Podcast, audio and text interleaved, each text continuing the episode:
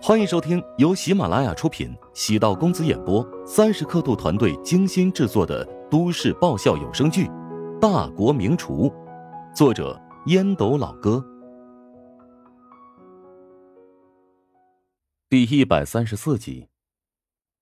乔治的眼神使得陶如雪心底一寒，从来没有见过乔治会这么看自己，失望、冷漠、鄙夷。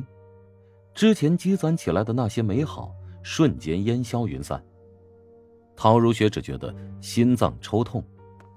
乔治朝史嘉诚追过去，他可以忍受陶如雪的很多缺点，但是他有着自己的底线，百善孝为先。如果陶如雪不孝，他会果断放弃她，断绝这段婚姻。陶如雪咬着嘴唇，望着乔治追上父亲，一左一右。并肩而行，心情五味杂陈。父亲被赶出家门，原因种种。乔治为什么要干涉其中呢？有什么资格管自己的家事？他难道真以为已经是家里的成员了？还真是个自以为是的家伙。吃饭没？走，我带你去吃饭去。史嘉诚对乔治的行为很感激，虽然只见过数次面，但乔治对待自己。远比女儿对自己更加热情，这让史嘉诚觉得乔治很讲义气。啊，吃过了，今天和如雪一起吃的火锅。那陪我吃顿饭吧，我肚子有点饿。史嘉诚在乔治的肩膀上轻轻的拍了两下，乔治看得出来，史嘉诚表面看上去无恙，只不过是压抑着内心糟糕的情绪。行，对面有个大排档，味道还不错。要不咱们去那儿炒两个小菜。我第一次请你吃饭，哪能去大排档？你跟着我走吧。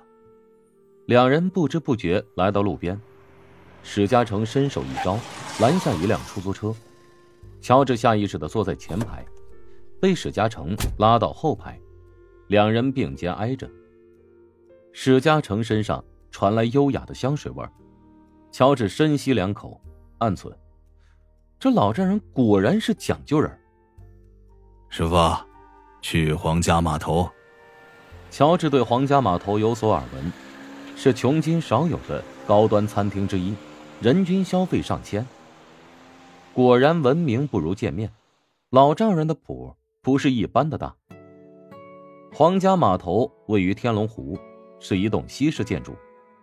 出租车停在距离建筑还有一里处，便无法继续往里走。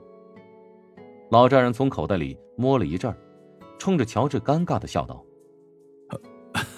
我没带零钱。”乔治意识到老丈人估计不会用手机支付，对着二维码支付了车费。史嘉诚也不是不会，而是觉得用手机支付显得很掉价。餐厅有专门的马车迎接客人。史嘉诚从卡包里抽出一张金色的卡片。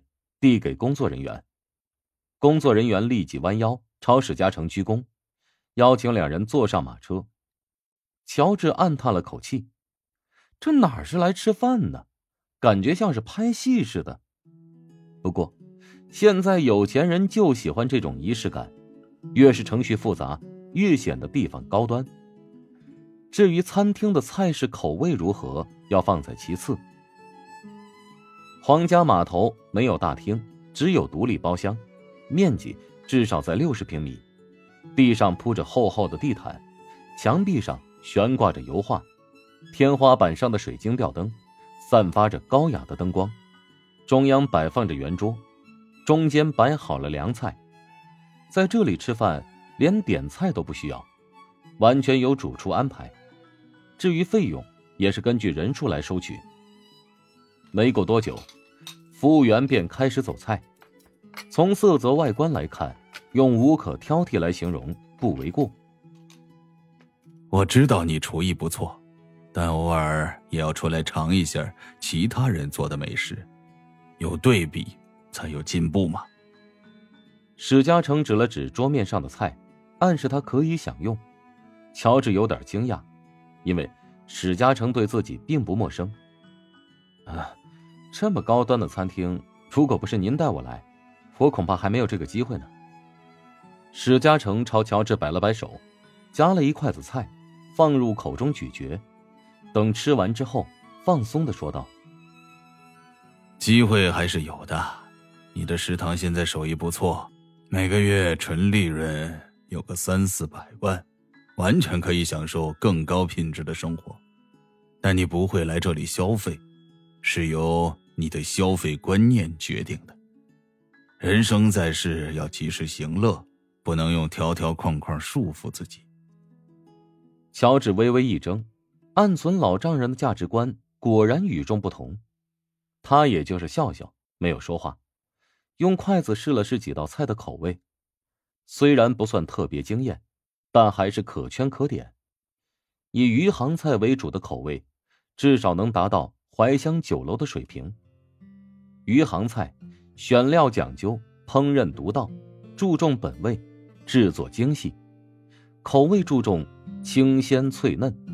保持原料的本色和真味。菜品形态讲究精巧细腻、清秀雅丽。淮南菜和余杭菜极为相似，但又有所不同。简单分类，淮南菜更甜一点，余杭菜更清淡一点。你是不是想问我为什么失踪了这么久？嗯？史嘉诚喝了两杯白酒，突然主动说道。乔治叹口气：“对，如霜一直等你。我原本在家里啊，就是一个可有可无的人，或者说是你丈母娘的呼之即来挥之即去的奴隶。他住院，我也就没必要继续留在家里了。我前段时间去环游世界了，啊，给你看看照片吧。”史嘉诚从随身携带的挎包里。掏出一个价值不菲的单反相机，黑长的鸟筒长镜头跟小炮似的，气势逼人。乔治觉得跟史嘉诚的对话画风特别奇怪，迫于无奈，将相机拿到手中翻看起来。不仅有欧洲的各种经典建筑，而且还有风格迥异的地貌景胜，有点国家地理的韵味。乔治随便翻看了几页。便有些索然，现在终于明白陶如雪为何对你那种态度了。妻子身患重病，在医院疗养，而史嘉诚呢，却没心没肺的周游全世界。你说这事儿办的气人不气人？总在外边住着也不是一回事儿，想找个机会跟你丈母娘好好聊聊。史嘉诚默默的闷了一杯白酒，自嘲道。但是我现在哪有胆子去见他呀？就是见到陶如雪，也跟老鼠见了猫一样。我知道你如何想的。他生病期间，我根本没有好好照顾他。其实我也想在旁边陪着他来着，但是他那个性格，见到我就特别生气。我怕整天围着他转，会把他好不容易愈合的伤口又给弄气炸了。乔治觉得史嘉诚的结论特别有意思，没好意思笑出声。那你现在准备怎么办？回来调整一下吧，过几天继续出去转转。只有让自己累一点，才不会想那么多憋屈的事儿。乔治脑门满是黑线，旅游也是个累人的活吗？对面坐的是老丈人，若是换做其他人，乔治恐怕早就卷袖离开了。史嘉诚察言观色的能力很强，从乔治表情细微变化，便能将他的心态猜出一二。你是不是觉得我这个人特别窝囊，怕老婆，怕的天南海北到处跑，是不是特别没有尊严啊？哪能呢？我只是觉得你总在外面不大好。我们是一家人。一家人应该在一起生活。史嘉诚表情突然变得严肃：“你是在自欺欺人吧？你觉得他们和你是一家人吗？”“呃，虽然他们的性格有些古怪，但我觉得可以包容他们吗？”“我尝试着包容他们二十多年了，结果什么都没有得到。当然，可能跟我的性格有关吧。”罢了，我呀不应该将自己悲观的情绪强加在你的身上。你或许可以比我做得更好。乔治发现老丈人虽然活得没心没肺一点，但他的情商特别高，自己有种被他彻底看穿、看透的感觉。或许是因为他的处境和老丈人相似，因此呢，老丈人能够感同身受。本集播讲完毕，感谢您的收听。如果喜欢本书，请订阅并关注主播。喜马拉雅铁三角将为你带来更多精彩内容。